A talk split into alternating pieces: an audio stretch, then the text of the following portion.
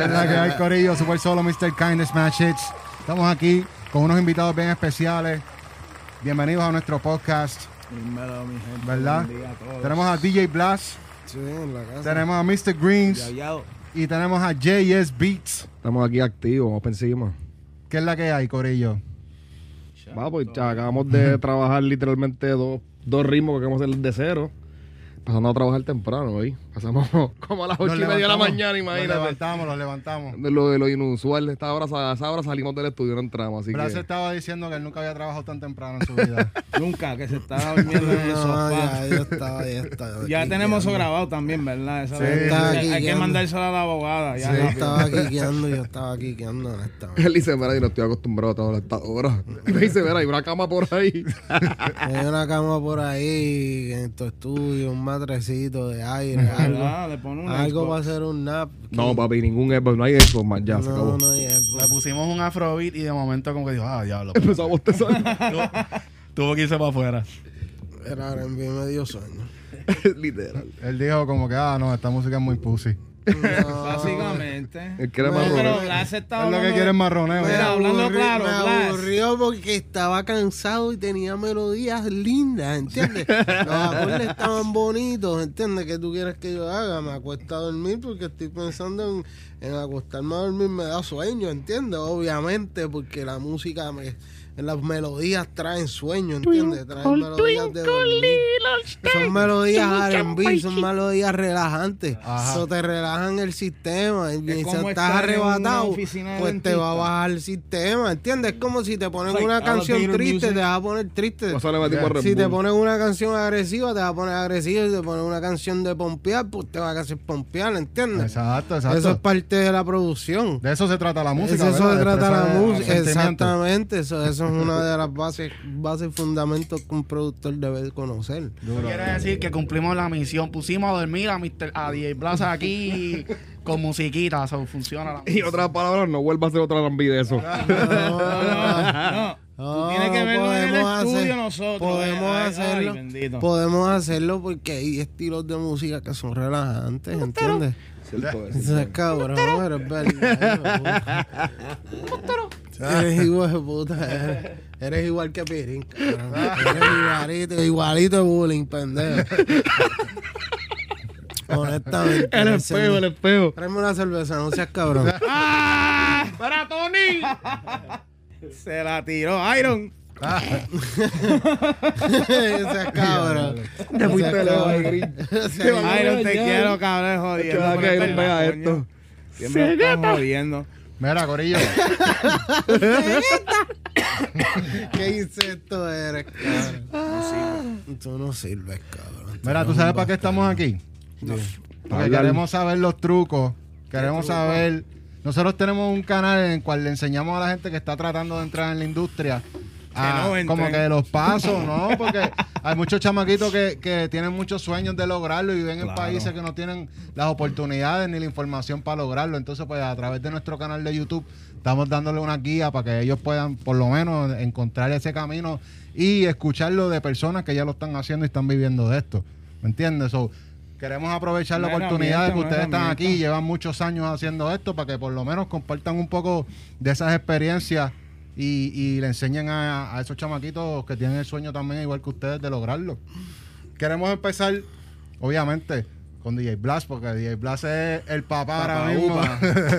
de bueno, esto. lo primero que deben saber todos los artistas que deben saber fundamentalmente es, es tener registrado su nombre y registrado su publishing. Facts.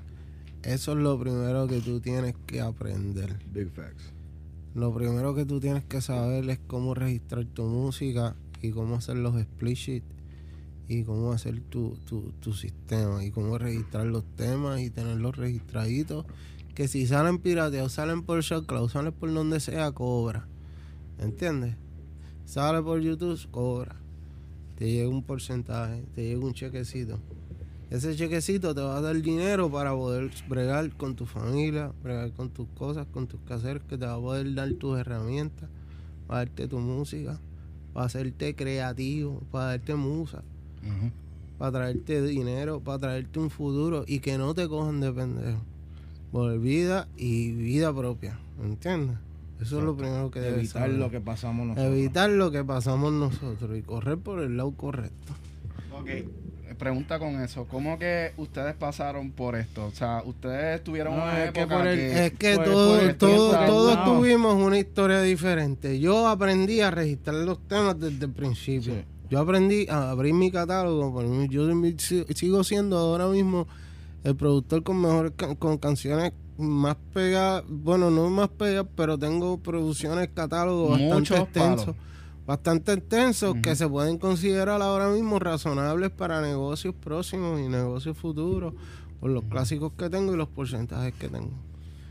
En fin, lo que me da ese poder ahora mismo es el conocimiento, el estudio, la dedicación, ¿me entiendes? La construcción musical.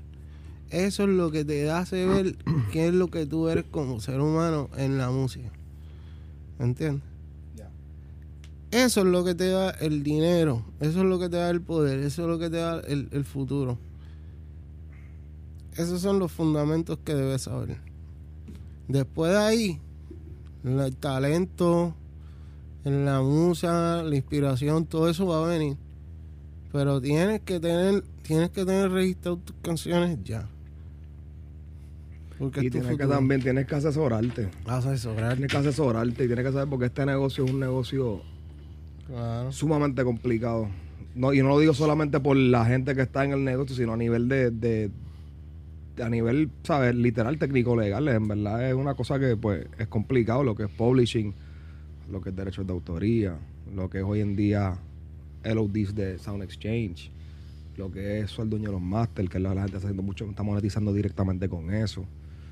Eh, tú sabes, y más que nada también, ya que ahora estaba diciendo lo de que cada uno tiene su historia, es darse a valorar y saber que uno trae algo a la mesa y, que uno pues tiene un precio. Porque pues creo que se ha creado una cultura en la cual mucha gente trabaja de gratis. Mucha gente regala su producto. Porque pues es un negocio de, sub- de, de oferta y demanda y hoy en día pues hay muchos productores muchos compositores pero la verdad es que pues si tú te valorizas pues no dejarte porque es que es bien fácil no que te metan el pie yo no diría eso pero es bien fácil que que te cojan de pendejo. O sea, y lo digo así porque la clara es esa, ¿me entiendes? Y muchos chamaquitos que pues se atan a contratos por, pues, por, vamos a decir, por una cadena, vamos a decir eso, ¿me entiendes? Como pasaba mucho antes, no hay que decir nombres, pero, ah, pues me dieron 50 mil pesos en una cadena. Mi hermano derrite esa cadena y vende el oro, ¿me entiendes? Pero no, ¿sabes? Yo creo que hay que entender y saber, yo siempre se lo, lo hablo con Green a cada rato, y tú lo sabes, Green, que hay que entender cuánto uno vale. Y, digo independiente de quién tú eres, ¿me entiendes? ¿Y cómo uno determina eso? Porque para mí es Pues bien mano, es como, es como vamos a decirle, yo creo que tiene que ver, no es crecerse ni ser más que nadie, eso no tiene nada que ver, pero hay que es autoestima, tú tienes que saber que si tú le estás metiendo en serio a algo, pues papi, tú tienes un precio. ¿Entiendes? Y si tú quieres mi servicio, o fuese lo que fuese, pues me entiendes, tienes que saber, y, y empezando por donde dice hablar, hay que empezar con las partes, cosas básicas que. O sea, registrarte, porque veo que es bien fácil tú caer en la trampa o caer en la Sí, labia la- la de alguien, es- ¿me entiendes? mí- Que te Específicamente. va a manejar la yo- yo- jodienda, yo- que te va a hacer todo. Sí, sí, pero y te dice firma aquí. aquí. Sí, te dice tú firma bien aquí, loquito, boom, sin dale, leerlo 50 mil pesos, 50 mil Y te pesos vas a nada, con el acabó. tipo y te vas por el enamoramiento y pues te vas por el La- amor. te vas por el chingichija, por el, por el cantadito y te metieron O por la pauta. culo. Ah, te vamos a dar pauta, pero no hay publishing. Con la pauta no pagas renta. Y se quedaron con todo tu dinero y se quedaron con tus ventas. Eh, ¿Entiendes? Y tus derechos. Y te diste todo, diste el alma al diablo, como quien dice. Como quien dice, le diste el alma al diablo porque te cogieron de pendejo, porque tu futuro lo tienen ellos. Y viven de sus lujos gracias a tu creación, Sí, a tu inspiración musical. ¿Entiendes la vivencia que yo viví? ¿Entiendes? Pero ahora mismo, Esa es ahora la, mismo esa es para la un productor superación, nuevo. esa es la superación mía.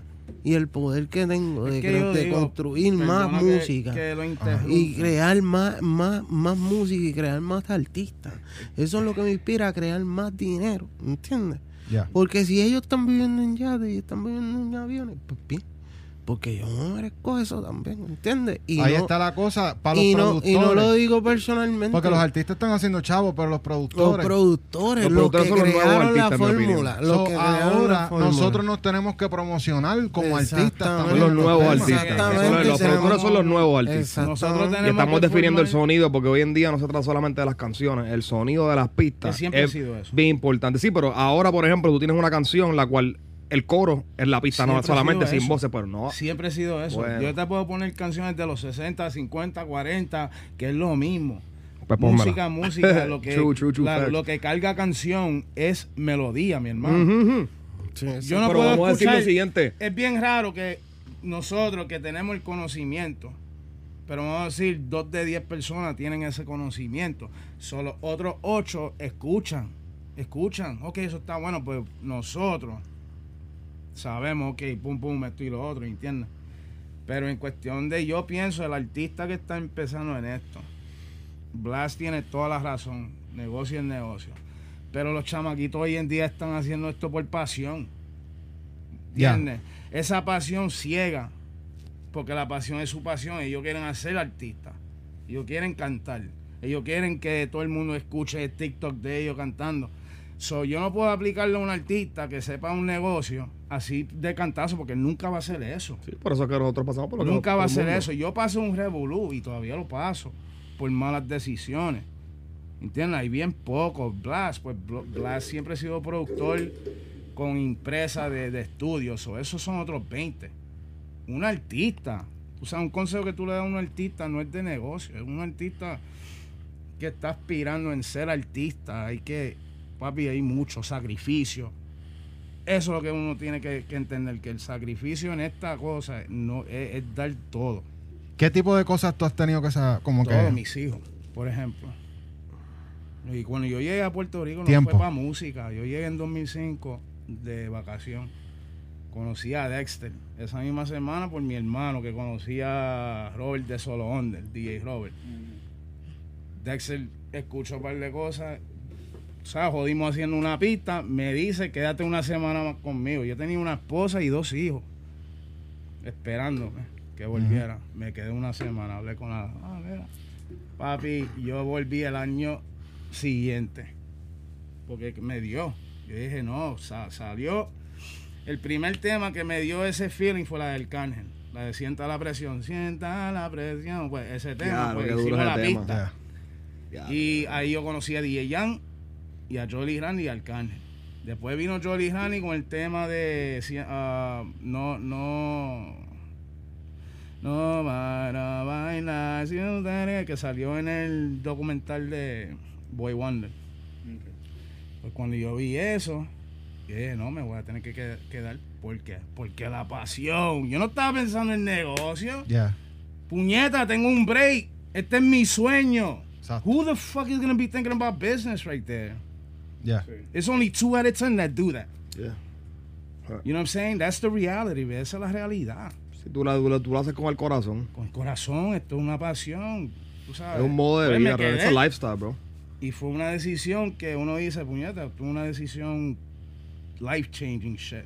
Tenía que dejar mis hijos abandonados por esto, pero valió la pena porque ahí salió agresivo. Diablo, oye. Está duro.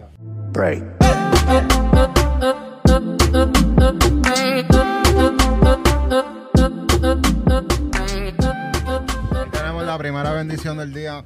Mr. Greens le acaba de decir el sacrificio que tienen que hacer, de- Máximo. que tenemos que hacer los productores, porque Cada uno aquí.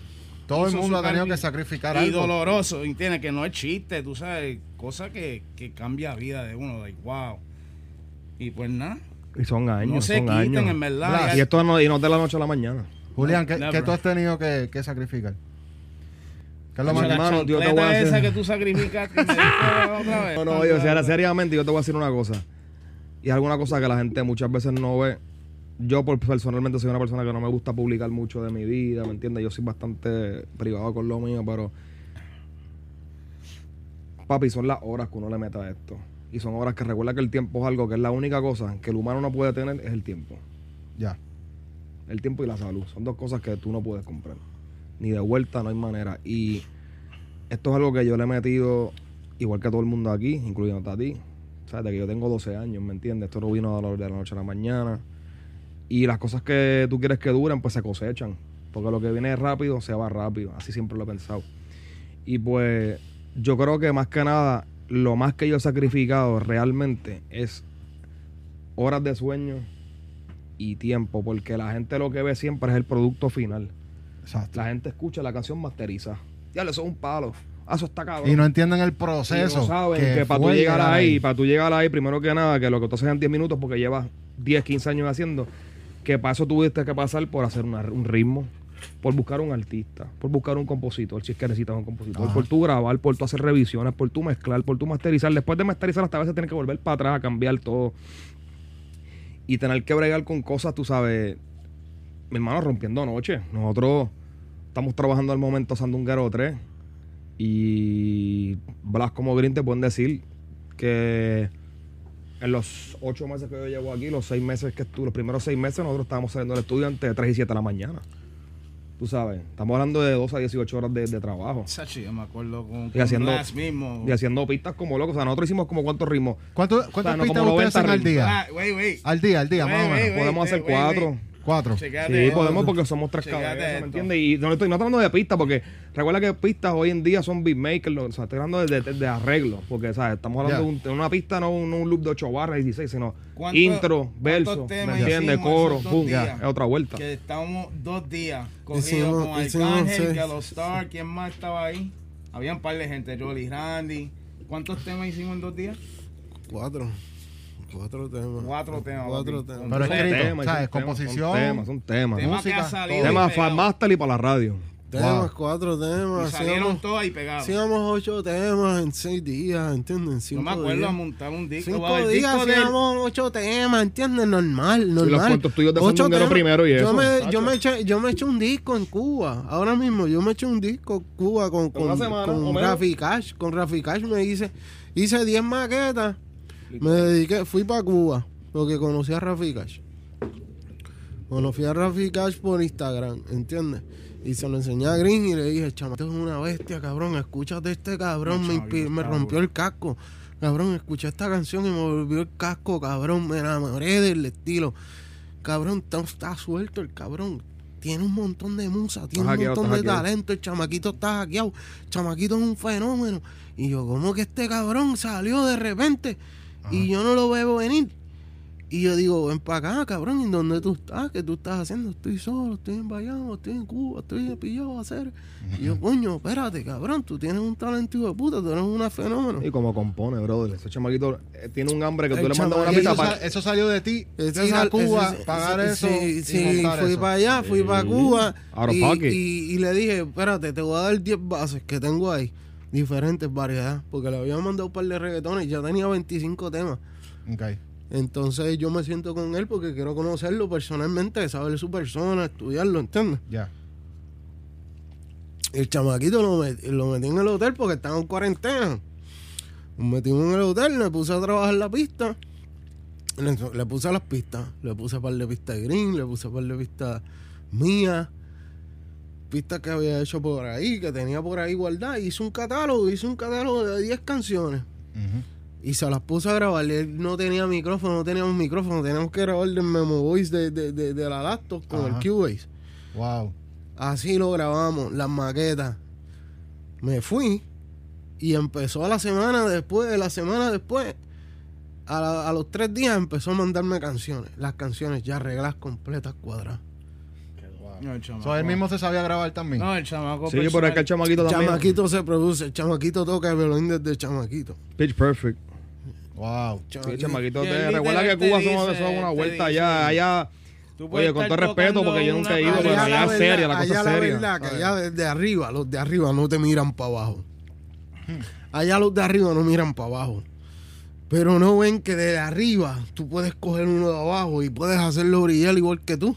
O más. Claro, O más cabrón que tú. Si lo que haces es mirar para abajo y coger uno de ramillete. claro. Coger uno de ramillete y estudiarlo y saber quién es humilde y quién no. Y sacarlo y hacerlo brillar y convertirlo en estrella. Nada, en nada. No te cuesta nada. Ya. ¿Entiendes? Mucho talento, mucho talento. O sea, que el. Caribe es una cosa exagerada. Está tan cabrón Porque que República, yo, yo me Latinoamérica, uno porque no puedo enamorarme de todos porque me voy a enamorar de todos, no voy a poder vivir. Sí, sí, sí. Tengo que agarrar uno. Honestamente hay que agarrar uno. Y hacerle una estrella. Después de ese, pues entonces agarra otro. Y... Pero la fila es larga. Ya. La fila de talento está cabrona. Sí, talento real. Pero tienes que saber el conocimiento y saber a quién tú le vas a hacer el acercamiento musical. En el negocio, eso es la base, la base. Lo primero que debes aprender el conocimiento, ¿entiendes? Tener conocimiento de la verdadera, de la verdadera historia de la música para poder hacer más música. Y los productores, ¿cómo, cómo, o sea, ustedes tienen colaboraciones con otros productores que le envían pistas, me imagino? Sí. Que, le- no sé de, De qué manera ellos se comunican con ustedes. No, ¿cómo? fíjate, yo, yo, yo quería, y, bueno, nosotros queremos. O sea, por ejemplo, con ustedes hoy, eso para mí es una dinámica bien brutal porque, you know, son, son dos diferentes mundos, ¿entiendes? Ya con nosotros tres, somos como tres planetas ya, y con otros productores, dos planetas más, pues uno hace un universo, ¿entiendes? De cosas. Normal. Y estamos hablando de eso para colaborar para el disco de Sandunguero 3 con un par de productores de nuestra selección, ¿entiendes? Como usted, yo, yo estaba hablando de muchos nombres ahí, que sería bufiado, en verdad. Yo no estoy acostumbrado Yo a creo que yo creo que el futuro de la música tiene que ver con mucha colaboración entre, entre productores. Esa Sí, es la no, tendencia. ahora mismo los Producer collabs es súper Antes, antes, antes era limitado, la música era limitada, el conocimiento era limitado. Ahora el conocimiento es mucho más fácil, es más fácil llegar a las Accesible, personas, accesible. mucho más accesible. So, ahora el conocimiento es más fácil. Hecho, yo me Tú- recuerdo cuando tú yo no aprendes porque tú no quieres. apretando Tú no aprendes porque tú te vuelves loco y tú eres un bruto y te quieres hacerte un bruto y quieres hacerte un vago y no quieres aprender. Honestamente, el que no quiere aprender es porque no quiere aprender, es porque es bruto. Falta de Y porque quiere quedarse bruto, y porque quiere quedarse en su viaje, porque se queda en su viaje, que al final se va a lamentar, al final lo- loco, loco va a aprender por loco, ¿entiendes? Eh, honestamente, el loco va a aprender por loco, sin, sin tener o no tener conocimiento, vas a aprender por loco, vas a aprender a fuerza de cantazo, vas a aprender tropezando una u otra vez en la misma piedra, porque caballo que tropieza en dos, dos veces en la misma piedra no es caballo, cabrón, es un humano, porque no es caballo. ¿Qué, qué recomendación tú le das a los productores, verdad? que Porque yo sé que ustedes tienen su vuelta y usualmente la gente trabaja mucho en su estudio. Nosotros trabajamos aquí en el estudio y, y, digo, obviamente fue un poco difícil por la pandemia, que no podíamos salir de aquí y estar montados en todos los estudios, Claro. pero este, ¿cuál es su recomendación si uno está empezando y, y quiere montar su negocio, pero a la misma vez uno sabe que tiene que hacer networking y salir quizás a, a los parties, a, hacer networking? ¿Cómo uno llega a estar en estudios como el de ustedes? Papi, no tengan miedo, zumba esa música para afuera, saca, saca la música. Si tú no sacas Saca música, se te va que eso es una paja mental. Te tienen que Hermano, escuchar. tiempo, ¿de qué vale? Oye, y de corazón, y esto es algo que con los años uno va aprendiendo porque obviamente cuando uno empieza más como productor te hacer 200 pistas al día porque estás demasiado motivado y mientras más chamaquito eres, pues más en la fantasía vive. Una vez tú vas entrando allá en la vuelta, pues ya espérate. Hay que ver cómo, o sea, tú no vas a invertir tiempo o malgastar tiempo, tú trabajas más efectivo, digamos. Eh, mi hermano, hay que sacar música. ¿De qué vale hacer 200 pistas y que tenga un disco duro? Usted atrévase, zumba a las redes, aunque te critique, aunque sea una, mira, con que tú creas que es una mierda, Sí, sácalo, pero porque lo que para ti no es bueno, para otra persona. gente que le va a gustar. Sí, porque- hay Mira, que sacar la música, lo hablamos tú y yo ahorita en Mira, el carro, hay que nosotros- sacar la música, pa. Nosotros hemos estado estudiando ahora mismo a este abogado que se llama Lamont Graves. Ah, I follow him. ¿Quién te- ¿Verdad ¿Y que quién te lo dijo? Tú, ¿Quién te lo- tú. Exacto. Oye, Thank you, baby. este chamaco está Es la promo- bestia. promocionando Best tips ever, bro. que los productores saquen álbum instrumentales. Habla, Él habla. está diciendo que ah, productores que en vez de tener las pistas guardadas en el hard drive, saca un disco pues, instrumental. Claro, porque recuerda que tú puedes tener 20 pistas que quizás no funcionan para escribirlo. O tú sabes lo que lo que se monta un artista pasan tres semanas, saca el tema. Yo, Lamont, Y call me, you know monetiza. O sea, eso number. monetiza y va a monetizar en el máster, va a monetizar en el sound, en todo, ¿sabes? Es un negocio y más ahora en el cual hay tanta música que hay que sacar música, ¿sabes? Eso de, si tú no sacas música cada X cantidad de meses, tú te vuelves irrelevante, no importa cuán exitoso tú seas. No, ¿sabes? No hay que decir nombres, pero si tú en tres meses no sacas un tema, la gente se olvida de ti, tristemente es así. Por eso que la competencia está ahí, el mercado está bien inundado. Y hay que sacar también dentro de eso música, pero también calidad. Para poder romper y entrar, ¿me entiendes? Creo yo. Competencia. Sí, porque pa, es- esto es- ahora, esto está ¿sabes? mainstream ahora. Esto es popular ya. Facts. ¿no? Eso es- Oye, otra pregunta curiosa. ¿Por, por qué? O sea, yo no sé. En verdad no, no he hecho la asignación de buscar, pero ustedes tienen pi- algún YouTube con pistas. negativo. No, ¿y por qué? Porque para mí. Sí, no porque es Garín se la roba. Para mí, I don't, I don't think it's- para mí no es el momento, eh. Es que me está bien raro porque como yo veo estos influencers de YouTube que, mano, hacen pistas y están ganando de entre 20 mil y 40 mil dólares mensuales subiendo pistas todos los días. Y tú sabes que para nosotros hacer las pistas y las pistas que hay en YouTube no son pistas bien estructuradas, son como que básicamente son unas bases bien Copy sencillas. paste. Ajá. Pero que para mí es bien raro porque yo digo, diablo, si yo fuera DJ Blast con ese nombre y abro un YouTube, yo creo que yo hago una pista nada más y yo creo que se iría viral. Solamente por ser un influencer y, y ya ahí No, empieza a por- llegar un montón por de ley, pero así mismo se te puede quemar. Así mismo se puede quemar la cosa. Así puede ¿Tú no, tú no piensas que una pista se puede ir viral y gracias a que esa pista se vaya viral, entonces se monta un artista como ha pasado en TikTok? Porque en TikTok las pistas se están yendo virales, le claro. hacen un bailecito y después viene un artista y se monta y, Claro, y claro. es un palo seguro. Yo creo que uno gana hasta más. Uno gana hasta máster así, más, tiene más leverage para el máster porque No, pues, ya la como- pista está es pegada. Como, es como ustedes están diciendo, claro, a mí si da la oportunidad de hacerlo, pero ahora mismo, como ahora mismo en este momento, como estamos enfocados en, En el álbum. en el álbum. No, y Ah, que, no, eso y está que- durísimo, y que- y y Green tiene, un buen punto y por ahí. lo menos nosotros tres no llevamos ni un año juntos. ¿Entiendes? Que si Dios quiere que si esto fluye así, pues, pues en el futuro, si sacamos diantre, y olvídate de, ahí- ponerlo en YouTube, hacer un Ya. disco y venderlo. Mira, pista. Concepto, como hacían concepto. antes. Sí, sí, y y, una, y una cosa, y una cosa que yo estoy súper de acuerdo contigo, Green, pero el sacar música de esa manera sí funciona. Pero eso no es todo el mundo. Eso es un golpe de suerte. Yeah. Entonces, si tú quieres mantener una cierta exclusividad, tú no puedes estar siempre sacando pistas, porque entonces tú eres accesible, entonces tú no puedes entonces tener cierto precio, ¿cierto? Yeah, porque entonces tú you- eres... you know, you porque yo te voy a pagar a ti X y yo sé que eso está ahí. Y segundo, hay una cosa que se llama exclusividad, que es como que, papi, tú quieres escuchar mi pista, ven para el estudio.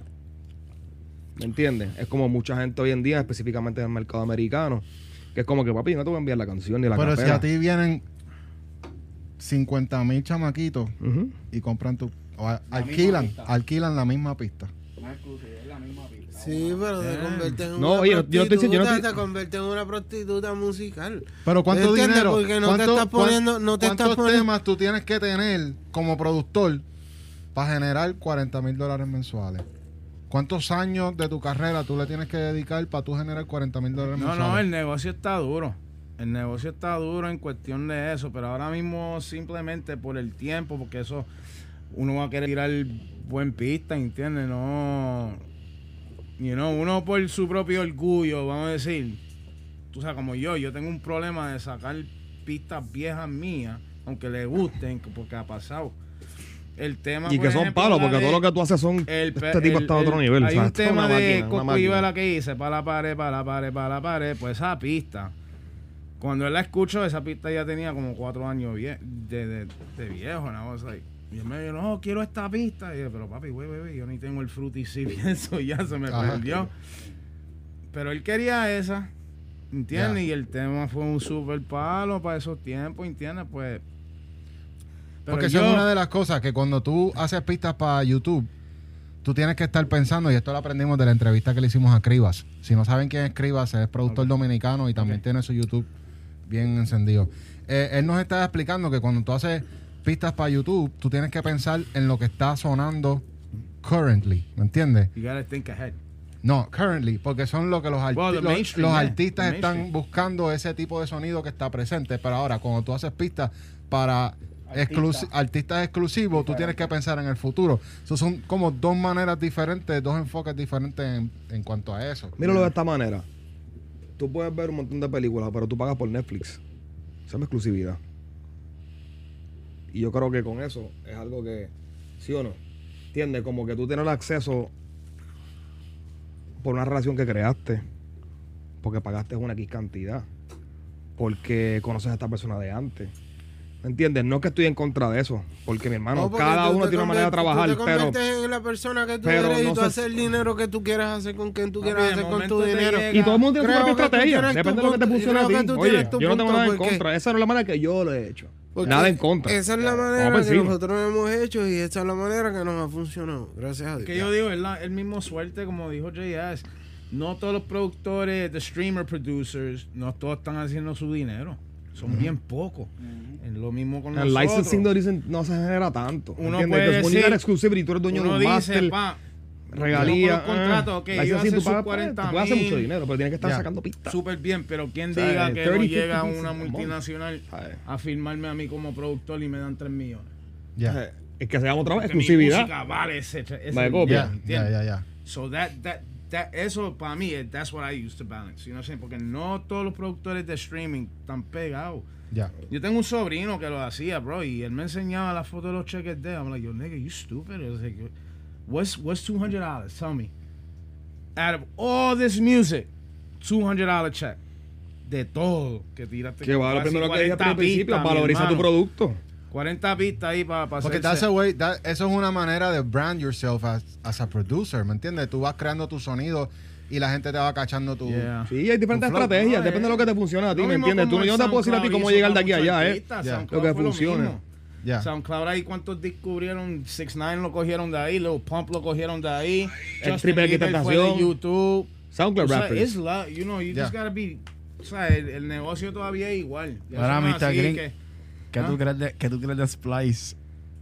no, no, I want him to answer that. SoundCloud, SoundCloud, SoundCloud, este bregó conmigo, conocí a Happy Color por medio de SoundCloud, porque SoundCloud, Tremendo productor. SoundCloud. SoundCloud fue una aplicación que me ayudó a, A sa- a- mucho. a sacar a muchos, Muchos artistas, a crecer muchos ahí. artistas grandes, ¿entiendes? Y YouTube también. ¿Entiendes? Ya. SoundCloud es tremenda form- for- plataforma cabrona para Para tú conocer. crear tu música y para hacerte conocer. Yo creo que debes empezar por SoundCloud. Todos los scouts Todos los están ahí. artistas deben los empezar scouts. por SoundCloud porque SoundCloud te deja hacer tus opiniones, hacer tus comments en diferentes partes de la canción.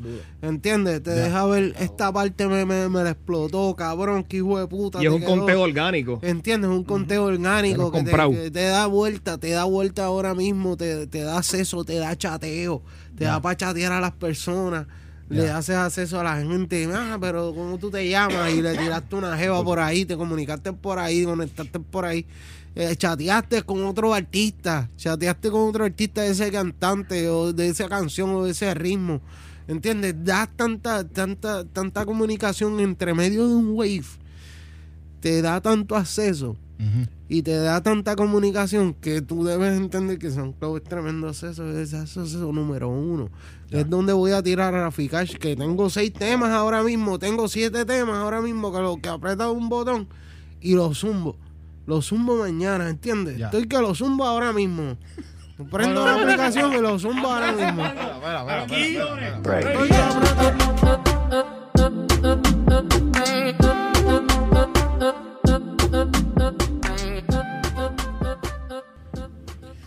Corillo, estamos de regreso. Aquí Sí, señor, estamos aquí. tuvimos que ir a, a un recreational break. Little, uh, mind Estuvimos en, en esta pausa, eh, estuvimos escuchando la música que están haciendo con Rafi Cash y suena Y Sandunguero también escuchamos bien ahí. cabrón eso, loco. Sí, el chamaquito está flotando en el flow, está flotando, está, está a nivel, está a nivel cultural, está a nivel musical. Está a nivel de la talla de muchos artistas que están empezando y que están desarrollándose ahora mismo.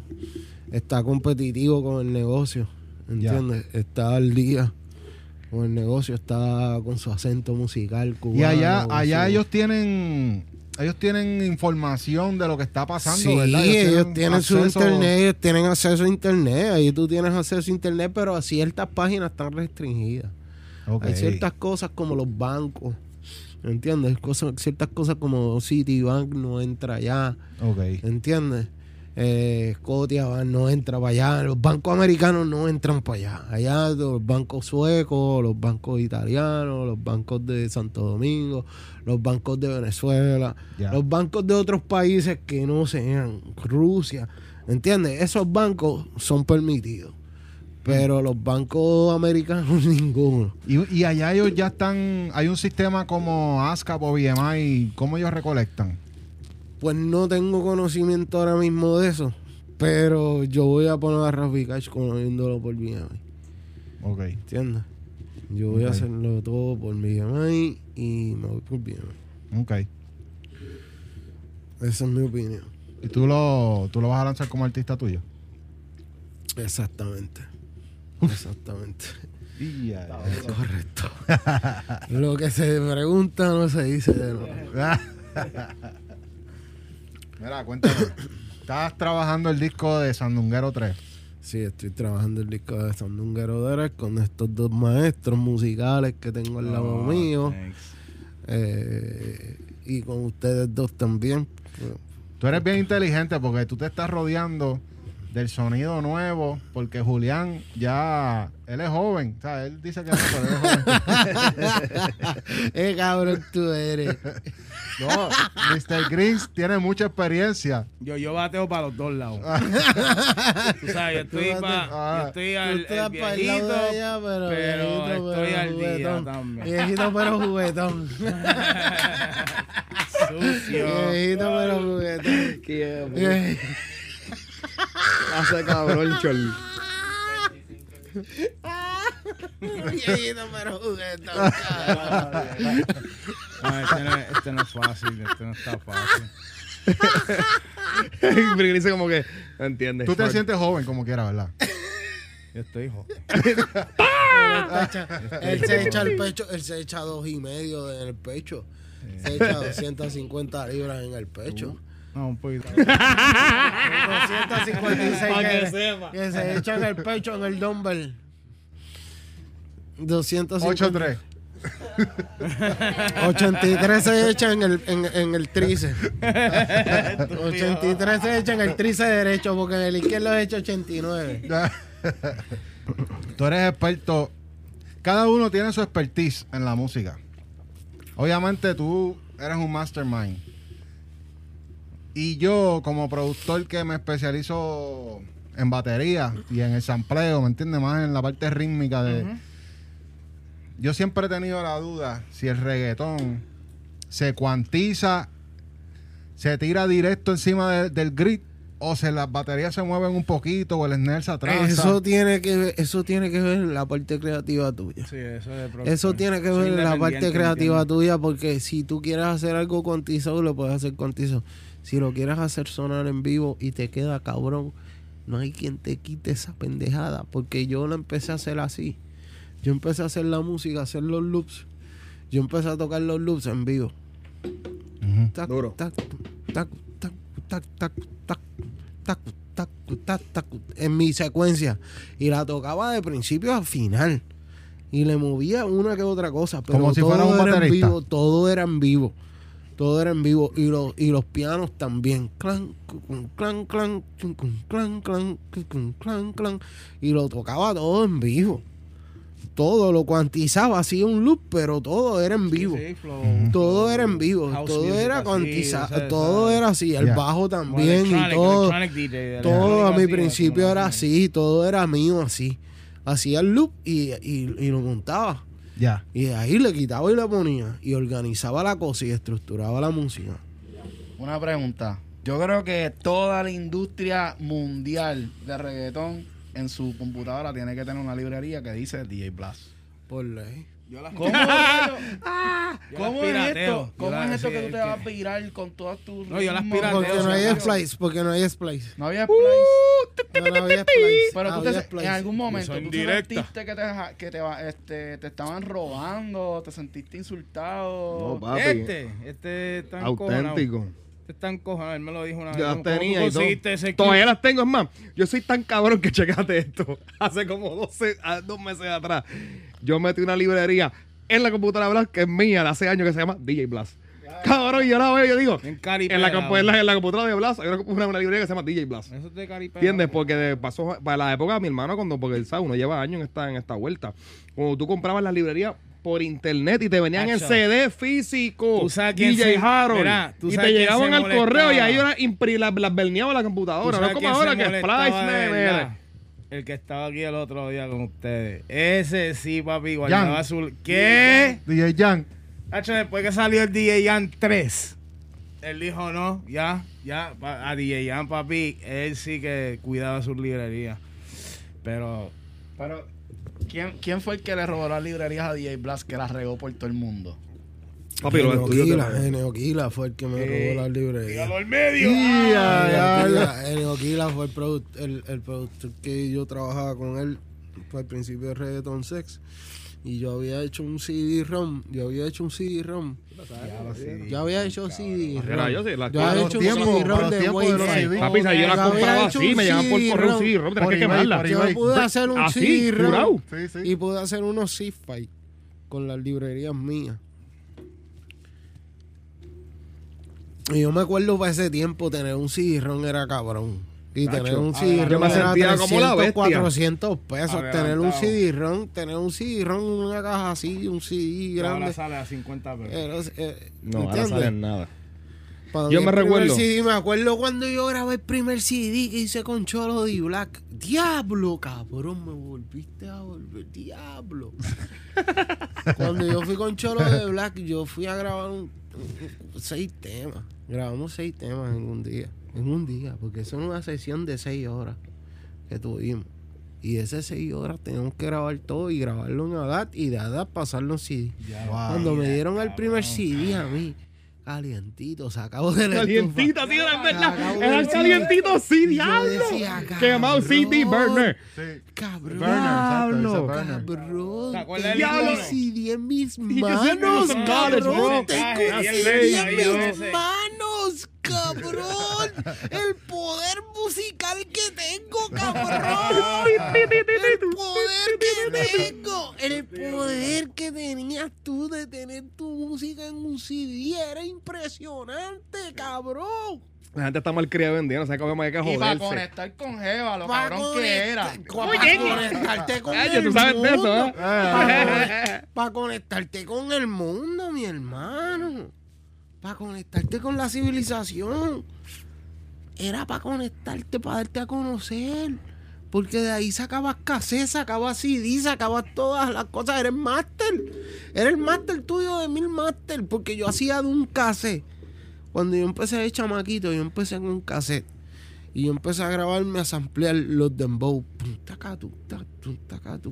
Y ponía pausa. Le daba para atrás el cassette.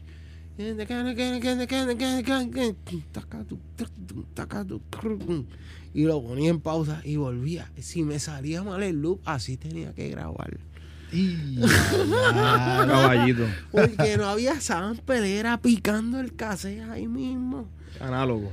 Era Cinta, cinta, ese cinta. nivel musical que tenías que crear tú, el limi- en la limitación musical. ¿Entiendes? La limitación que tenías tú. Y eso te. La complicación que tenías tú de tú tener que joder con, con una cinta, con el motor de una para saber darle pausa, para sacarle la pausa, para Sí, que tenías que ensayarlo. Cabrón, tienes que joder, tienes que ser un lupero. Ya. Tienes que ser Y un pasión, cabrón que sepa pasión. hacer eso, que tenga dedicación, que tenga el timing correcto para hacerlo. Es el Y si no tienes el timing. famoso dub. Yo. Dubbing. Exacto, dubbing. exacto. A 100%.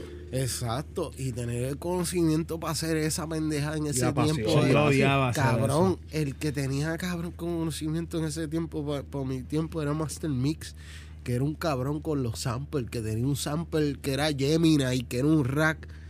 Un Gemini que era un rack. Y él sampleaba y hacía eco, hacía delay y grababa todo en una full track. Grababa en un ADAT cuatro canales y grababa la música ahí y después volvía para atrás y ponchaba. Boom. ¿Entiendes? Y ponchaba y grababa las cassettes. Pero lo hacía todo digital. Ya. Para ese tiempo tener el conocimiento digital era una evolución cabrona.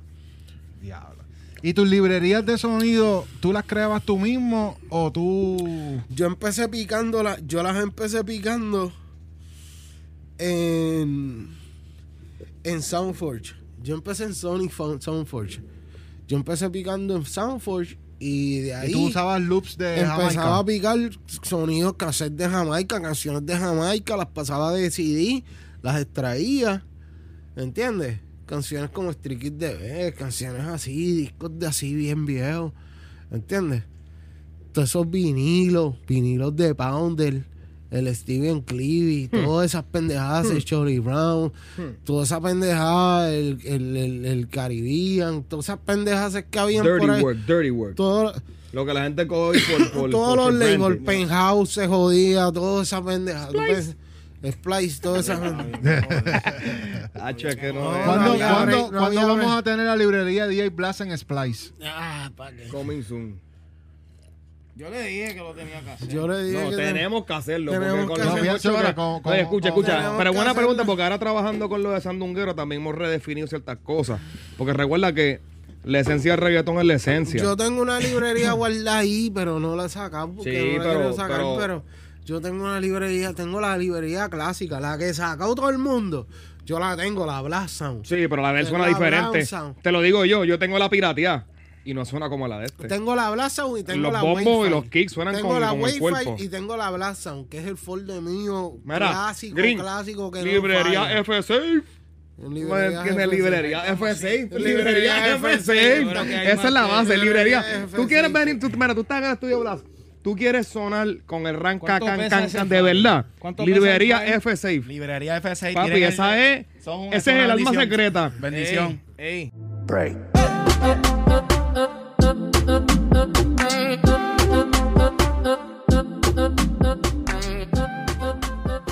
sea, a veces yo le doy, a veces que eso ya está lodeado en el disco. O recuerda que esto es solid state. A veces yo le doy y hace. ¡pup! Y yo. Papi, solid state. Con un maquinón que tiene este. Estamos hablando de, de bancos de sonido. Mi hermano, estamos hablando de 20 años de historia. Desde los samples más locos, porque recuerda que. Blas estaba sampleando lo que nadie sabe que se llaman one shots. Mucha gente después empezó con los loops.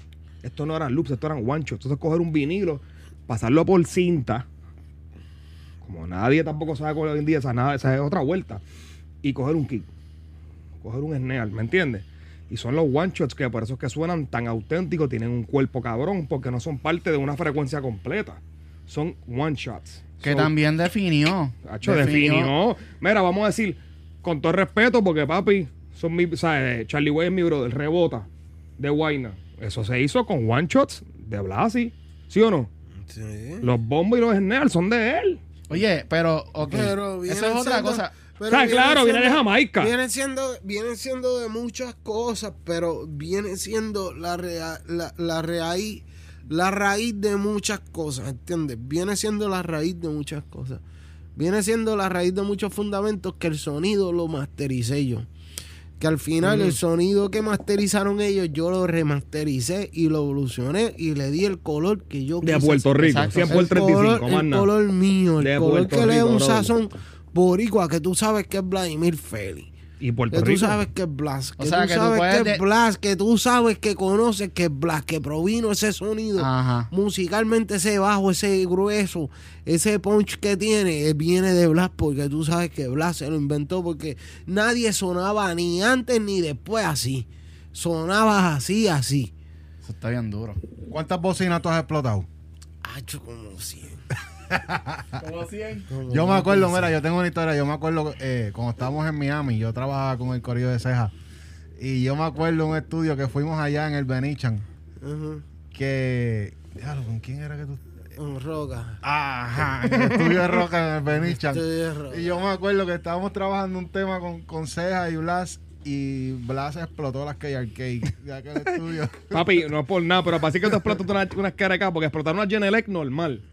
Pero unas sabes que el Kevlar les aguanta. Sí, pero yo exploté una bocina. Yo nunca he explotado una yo careca. ¿Tú explotado yo-? Yo exploté una bocina de 15 mil pesos. Claro, pero careca, no. Yo exploté una en- en- General. Yo exploté Sí, pero una- las Genelec son yo fáciles de explotar. Yo Las carecas, el Kevlar también. aguanta. Si tú explotas una cara acá porque tú Yo estabas jamaqueando de verdad. yo- yo exploté- marroneando. Cuando yo hice la pista cuando yo hice, el coi- se jode, el coi se Claro, cuando hice la El coi se calienta. Eso es algo, eso es algo normal porque el coi se calienta. Calienta. Sí, sí, esos el son coge calor. Pero es que a tipos de les gusta darle duro. Yo, yo- yo voy para estudio Si con tú mi estás earplugs. acostumbrando una bocina, si tú estás acostumbrando a darle una bocina de cierta frecuencia y tú lo obligas a que se Ella se mantenga a, un costum- a una costumbre, el cable se pone blandito, se calienta, calienta, y se se, calienta. parte. Sí. Se parte el coy, porque eso me lo ha dicho el tipo de las bocinas. Ajá. Si tú el tipo de las bocinas. Papi, el tipo de las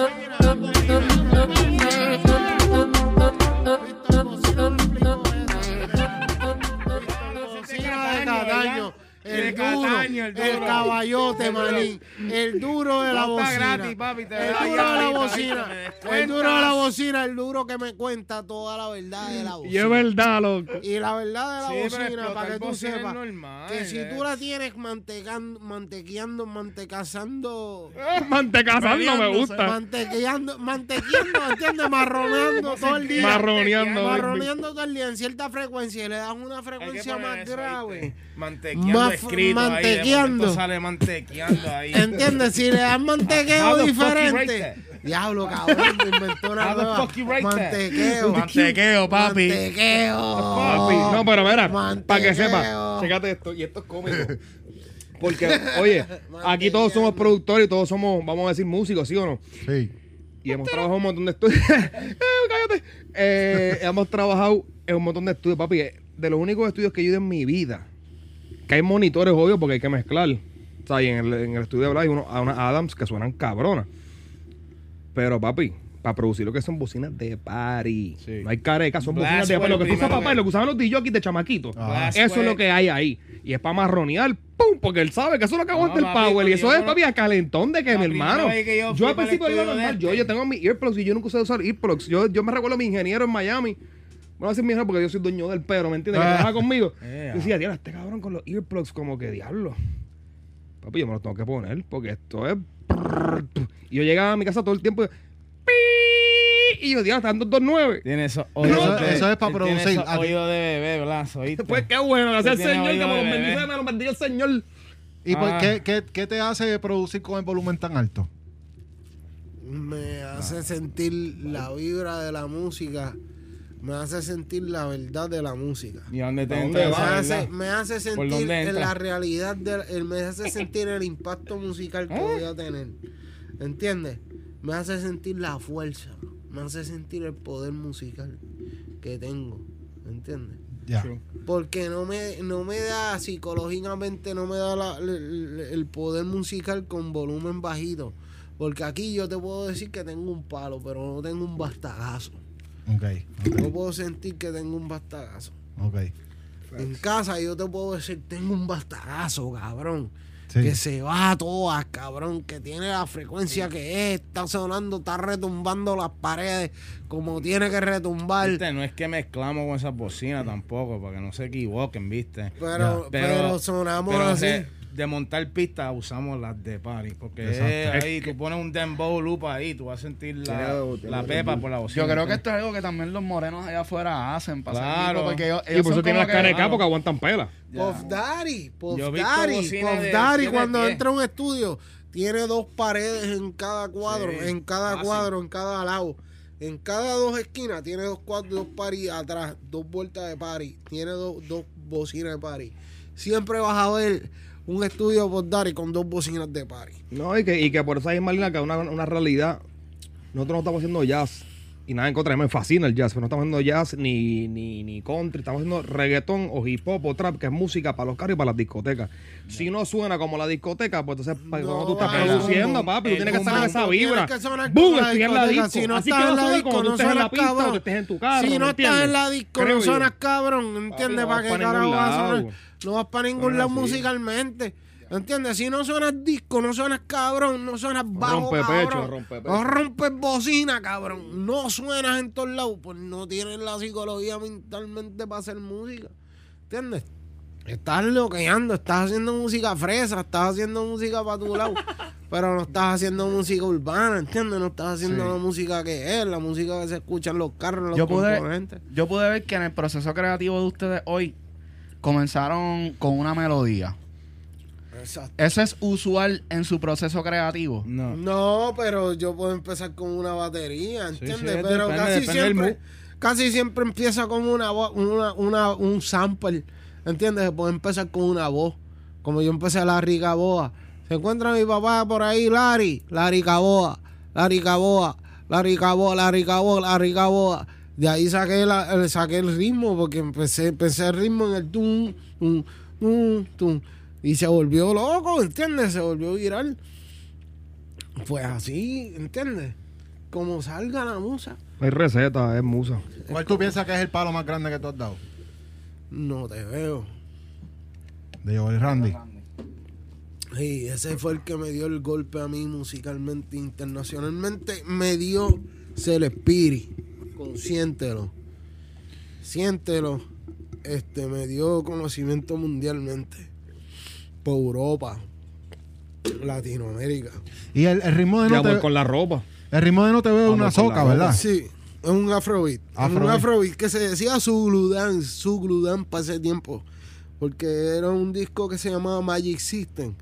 Era un grupo que yo escuché allá en, en, en Tahiti, que viajé de, de- de la zona polinensa de Francia. Viajé para Tahiti. Me me tiré casi 18 horas para llegar. Y tú fuiste en busca de llegué a ese la isla sonido. de Papete. No, fui para hacer un tour. Para hacer un tour para allá, para conocer la isla de Papete. Y conocer las islas adyacentes por allí. Que eso es en el sur de, de, de, de Hawái. ¿Entiendes? Para el medio de Hawái, pero para el sur, para acá, para, para las Islas Galápagos. Pues para allá me tiré el trip con Speedy. Y me fui para allá. Porque conocí un francés que era promotor de un, de un grupo allá y, y, y- y hicimos relaciones con ese, con ese cabrón y ese cabrón nos conectó con ellos y fuimos para allá y a mí se me derramaron las lágrimas cabrón cuando yo llegué allá había había unos nenes con elefantitis y a mí se me, me volaron las lágrimas, cabrón. Yo empecé a llorar, a derramar dinero, a darle dinero a esos chamaquitos. O estaban allí sufriendo, cabrón, y ellos bien emocionados por verme a mí. Wow. Cabrón, y ellos cantando la canción, y ellos no entendían la canción, y ellos cantaban, dímelo, dímelo. Y yo empecé a llorar, cabrón. Wow. ¿Entiendes? Son cosas bonitas que te trae la Antes música. del internet. Que tiene mucho más peso, creo yo. Esto fue Claro con Speedy. sí, Ese fue el tema claro con que Speedy. sí. Sí, claro papi, que tiene sí. mucho más peso porque el internet es otra cosa, pero yo creo que, que uno, papi, nosotros somos fanáticos ya de la música para esa época. Claro. Y era para ese tiempo y estaba pegado- pegado mundial. Para ese tiempo estaba pegado el yo, yo, yo y estaba pegado Lorna, estaba pegado Lorna. estaba pegada Lorna, la de papi, papi, papi chulo, Uh. papi, papi, papi, ven a mí. Y era el mismo promotor que promovía a- a- al grupo, al grupo ese francés y al grupo de Speedy y a ella, y a Lorna. Entonces nos trajo para allá y allá nos metimos en un club. Cogimos el fin de semana después del after party. Nos fuimos para un club y allá me empezaron a enseñar. Zulu, Zulu. Allá viene vale, un balale, un, la, un, un. Y yo, cabrón, que ese ritmo, que eso está cabrón, que eso, cabrón, eso es afrobeat, eso tú tienes que meterte en esa música, cabrón, tú tienes que traer el primer artista latino que cante esas canciones, que cante en ese ritmo, te vas a hacer millonario, acuérdate que te lo dije yo. Hmm. Y así mismo fue. ¿Te cabrón. cuando.? Yo fui, vine, vine de, de- de allá y fui para el estudio, me encerré en el estudio y dije, cabrón, tengo una canción para Speedy, porque yo había llegado con Speedy. Y le digo, tengo una canción que se llama... tan, tan, tan, con, con, con, con, con, con". Y, y empecé a inventármela. Y ahí salió, entró Guero y escuchó el viaje que estábamos haciendo y se motivó y se sentó con, con Randy y empezamos a hacer temas, no me dices nada, pasa que ya no te veo, olva, Ajá. Olva, porque yo me- Sí, eso era africano, full. pero metimos la influencia francesa porque eso viene siendo francés. Ese estilo de música viene siendo de Francia, viene siendo una conexión de África con Francia, con Francia con Tahiti, con Tahiti para el mundo, ¿entiendes? Wow. ¿entiendes? Por. Latinoamérica, Latinoamérica para el mundo, ¿entiendes? Y de ahí pues salió su Glue Dance, como salió, ¿entiendes? Y, y de ahí salió lo que lo que siendo siendo Shakira, lo que está haciendo ahora mismo con Todos los afrobeat. Bayam, ¿entiendes? Todo ese estilo, pues eso viene siendo de, de mi futuro, ¿entiendes? Wow. Y ese es el conocimiento De que... Nigeria. El Exacto. afrobeat.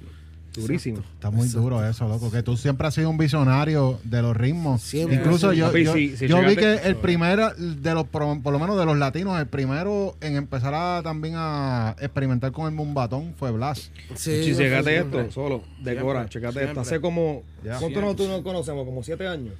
Sí. Primero que yo conozco a hablar, las primeras veces. Coño, hace como siete años en Miami.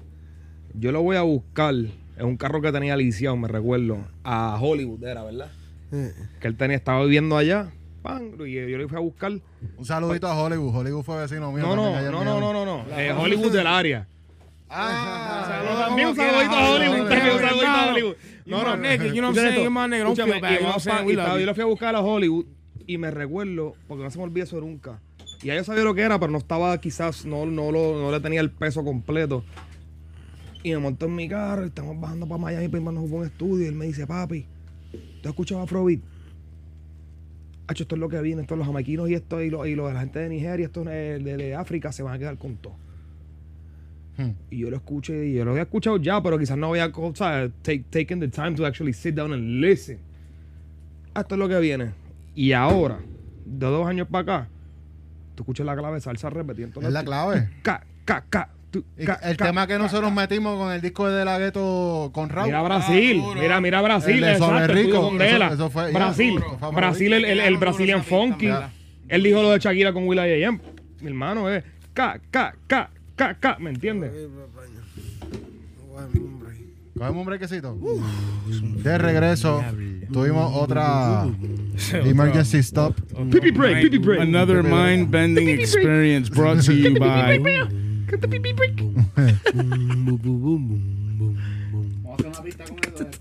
Toda capela, toda Everybody, capela. todo el mundo silencio. Boom, boom, boom, boom, boom, boom, boom. Boom, boom, boom, boom, boom, boom, boom. Boom, boom, boom, boom, boom, boom, boom. Vete de- Boom, boom, boom, boom, Así. boom, boom. Vamos a ampliar eso. Y lo ponemos en el, en el slicer. Oye, Corillo, Splice. ahorita, ahorita, Ah, mira, sí, ahorita. JS nos dijo un truco que aprendió de Kanye que está demasiado de cabrón y yo quiero que tú se lo expliques a la gente. No, mentira. No, en verdad es cómico.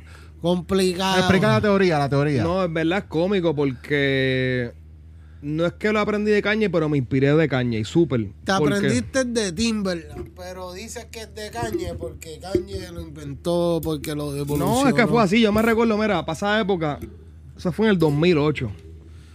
Pero, que yo estaba pero el que empezó eso fue en el 2002, fue Timberland. No, no, no lo dudo, ey. En el 2002 fue I ain't taking sides, I ain't taking sides. How old are you, Can you 24 figure- again? Oh, cu, Sí, no, pero no- sí, pero escucha. Escucha. Con esa canción fue que hizo fue que hizo la evolución de la música del sampleo. Ahí fue que en verdad Lo que te digo es lo siguiente. sampleo, sampleo. Full, fue. full, es verdad. Eso sí, eso con Jay-Z, Big Pimpin, todo eso que eso es ampliado. Ahora, que eso es 100%. Y eso es de los mejores samples que ha habido. De lo que aprendiste tú. De lo que aprendiste tú de la 100%, evolución que te dice que 100%. cañe, que cañe, Papi, que vienes diste- diciendo you tú. hit him on the que estás viniendo tú, que vienes tú de tu inspiración. Yeah, you hit Aguanta. Tiene que empezar de Estamos en vivo y No, pues De escúchame lo rey que del sampleo, el El rey, rey. duro, el duro, porque So, esa es tu hay inspiración. Dr. Dre, Dr. es su productor Dre, favorito, bro. Dr. Dre, Dr. Es el Dre, mío, Dr. Dre. Dr. Dre, Cash Torch. All Dr. day. Dre, pero Castos vino, pero cabrón, estamos hablando Está de bien, la pero esa es mi inspiración. Estamos hablando de las raíces. Estamos hablando de. He's 24 years old. del mono, no de rabo, cabrón. Claramente. Estamos y tampoco del de- guineo. Pero te iba a Cabrón. decir. Mira, volviendo a eso. Es cómico porque en el 2008. Me recuerdo como si fuese ayer. Sí. Papi, cuando, cuando, cuando no había ni YouTube, ni perdón, no había Instagram ni nada de eso. ni Facebook. Yo me hacía, había Facebook ya, pero no había nada de eso. Y yo me recuerdo viendo, porque a mí me encantaba siempre ver entrevistas de productores que yo admiraba y en esa época me encantaba, loco, específicamente Ryan Leslie, Scott Storch. ¿Y tú lo buscabas en YouTube? Sí, específicamente Dr. Dre, papi, porque eran personas que al día de hoy admiro y son... Mi hermano, Timberland también, no, y no, los y Timberland también, porque Timberland, Timberland. Timberland, yo lo, o sea, Tim, lo que era específicamente en esa época, porque era la riña de, de Scott Storch con Timberland, siempre, el piano man y el beatmaker. Pero era Neptune también, que era Claro. parte de Timberland, Pero- que estaban bregando con Timberland también, que la gente pensaba que era tiraera y estaban trabajando juntos, estaban 100%. produciendo todos Y envueltos. para que sepan, el tema Es grande que- de, Justin Timberlake, que Cry Me a River, lo empezó Scott Storch y se lo envió a Timbo y Timbo después acabó. El punto es lo siguiente. Yo estoy viendo unos videos en YouTube y yo estaba viendo unos videos de Kanye, de muchos productores grandes en el estudio. Habla el micrófono. Y yo vi... Mira, y vi Te escuchas con River, cabrón. vi a, a, a- Kanye en el estudio haciendo una técnica bien, bien, bien interesante en esa época porque él cogía y se ampliaba como, ya sabes, el hip hop se empezó en el sampling. Eh, pero él hacía, él cogía un vinilo, digamos, como así hablas también, y cogía una canción de solo funk, pero él tenía un keyboard, no un keyboard, un- era un sintetizador en esa época porque no eran, no eran MIDI control, nada de eso. Era un pal- SR10, cabrón. probablemente era eso, no me recuerdo el, el- un el- el- SR10, un SR10. Punto, un que no me recuerdo SR10, cuál era, y él dice- un sample modulation sample. Probablemente- yo tenía ese sample, yo tenía un ese. sample modulation modulation- sample. Sample modulation workstation. Es un sample modulation workstation. Es como Worcester Sauce. Exacto. What's Como- it? Samples modulation sample- sa- sample modulation punto es que, station. mira, el tipo It's a dice... sample modulation station. Sample modulation station. It's a sample modulation station. Station. That was good. It's a sample modulation Damn. station. Wow. And synthesizer too. Y ahora en francés, en francés. And a synthesizer too. It's a, it's a synthesizer. You gotta see. No, pero tienen que ver Blas hablando jamaiquino, verdad. Bomba clap. Yeah, man. This is the Rude Boy motherfucking international right now. with the motherfucking roots. You know what, man? Pull up, pull up, motherfucker. One in your boy, clad right now. A fucking right, let's bullet, let- bullet to vamos a it right now. Bullet, bullet, bum, bum, bum, buckler. Alright, Jay, así que continue now. Estoy aburrido ya. Mira, de verdad fue esto. Yo me recuerdo de ver a Kanye hace, bueno, estaba en 2008. Ya lo dijiste. Hace, permiso, hace 13 años atrás, que son mind blowing, porque hoy en día todo el mundo pues ya tiene acceso a ese conocimiento, como dijo Blas ahorita. Hoy en día el conocimiento es mucho más accesible. En esa época no era así. Tenías que rebuscarlo, ser un fanático, como yo era. Yo era Tenías un- que buscarlo en cassette. Tenías que rebuscar y ser un tenías que- fanático. tenías que buscar la música. Eh, mira, yo me acuerdo de una canción que se que se llama eh, eh, este me acuerdo Arrested Development. Uh. ¿Te acuerdas de la canción que salió? Wow, wow, wow, wow. Wow, wow, wow, wow.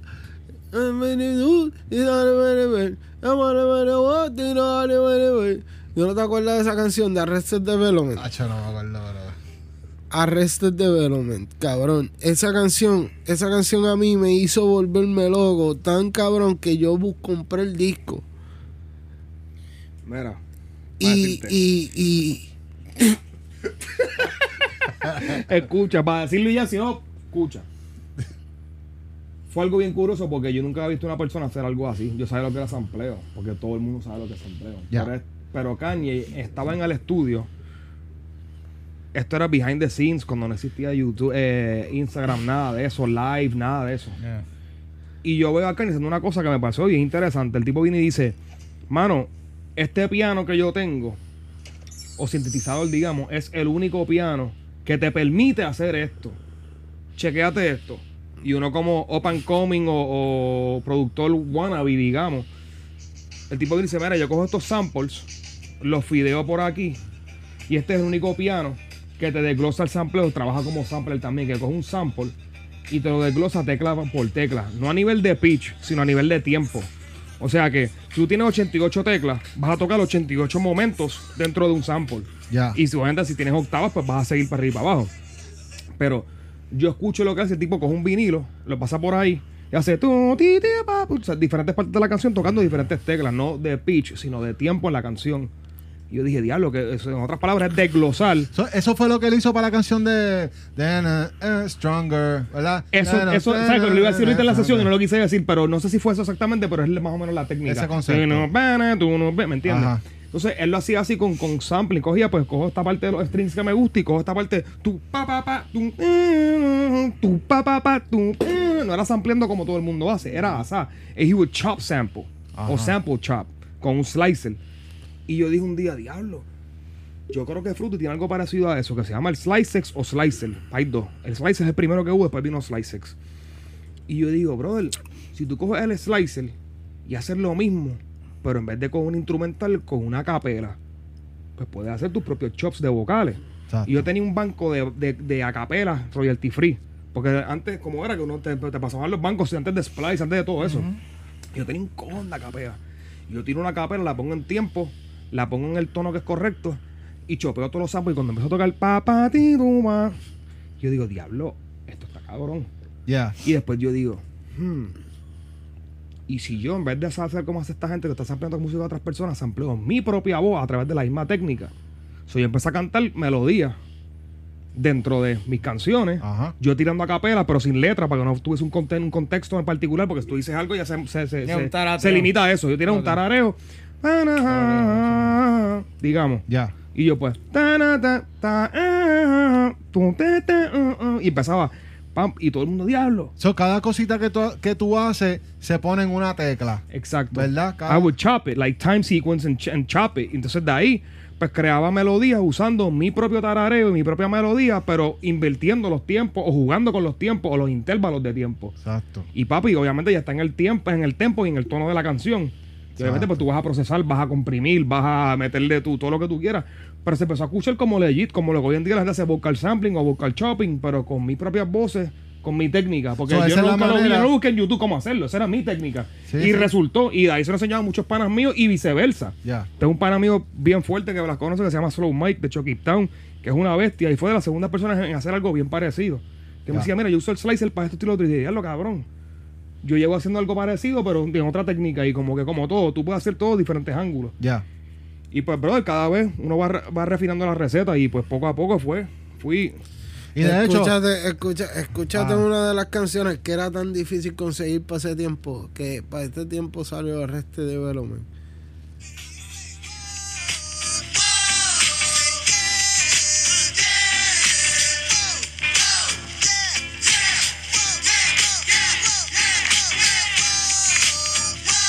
¿No te acuerdas de esa canción?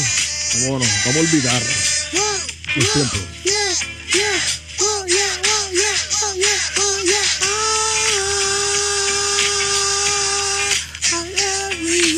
tiempos.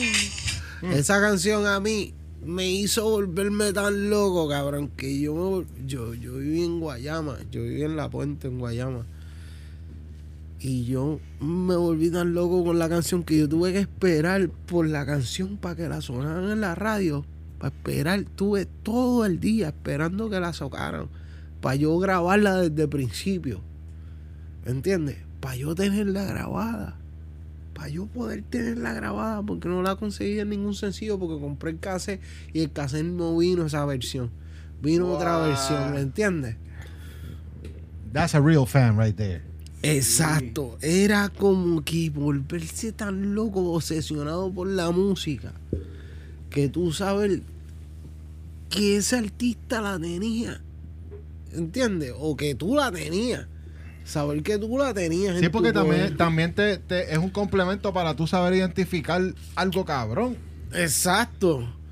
Eh, Tener el conocimiento de saber que tienes algo cabrón, pero ¿de qué te vale si no la tienes? Ya. Si no la tienes en tu poder, ¿de qué te vale?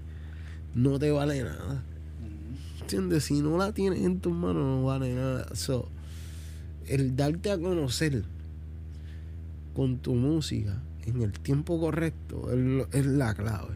Ya. En el tiempo correcto. Y es soltarlo en el momento correcto. Y esperar el momento correcto para tumbarlo.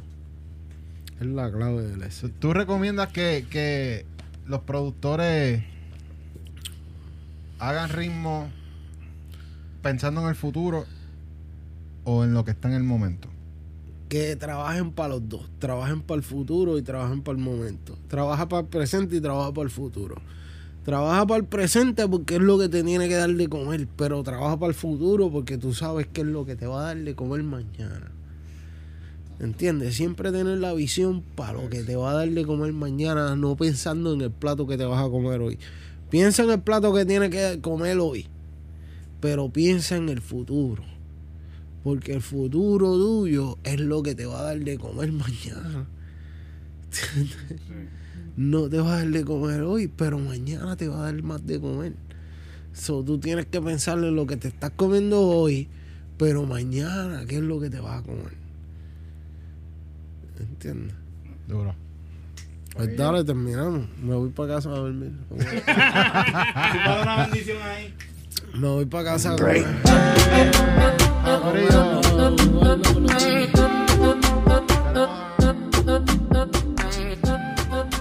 Búsquenme por Muska. M-O-O-N-S-K-A.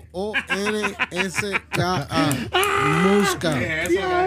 Papi, el user de Call of Duty. headshot. Su headshot. Su headshot. Su headshot. bueno, Corillo, esto ha sido todo de parte de Super Solo, Mr. Kind, Mr. Greens. DJ Blast, JS Beats, Corillo. Este es el Smash Podcast. Así que Chequeamos. para abajo. Sandunguero 3 coming Dale. soon. Sandunguero 3.